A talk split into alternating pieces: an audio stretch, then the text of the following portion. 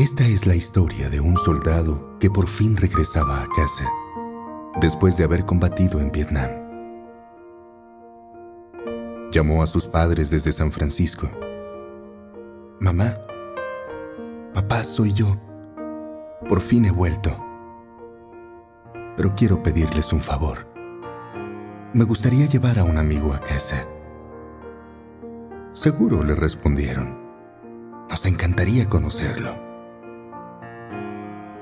hay algo que deben saber. Él ha sido fuertemente herido en combate.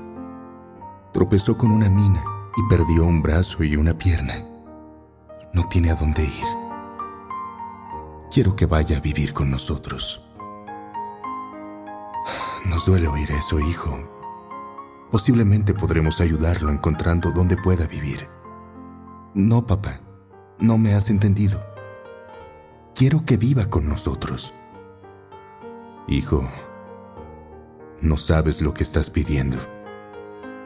Alguien con un problema así podría ser un terrible estorbo para nosotros. Tenemos que vivir nuestras vidas. No podemos permitir que algo como eso interfiera con ellas, ahora que has vuelto. Yo creo que deberías venir a casa y olvidar a ese joven. Ya encontrará una forma de salir adelante. El hijo colgó el teléfono. Los padres no volvieron a oír nada de él. Sin embargo, algunos días después, recibieron una llamada de la policía de San Francisco. Su hijo había muerto al caer de un edificio. La policía concluyó que se trataba de un suicidio.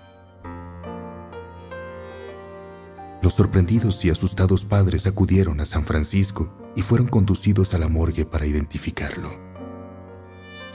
Efectivamente, era su hijo.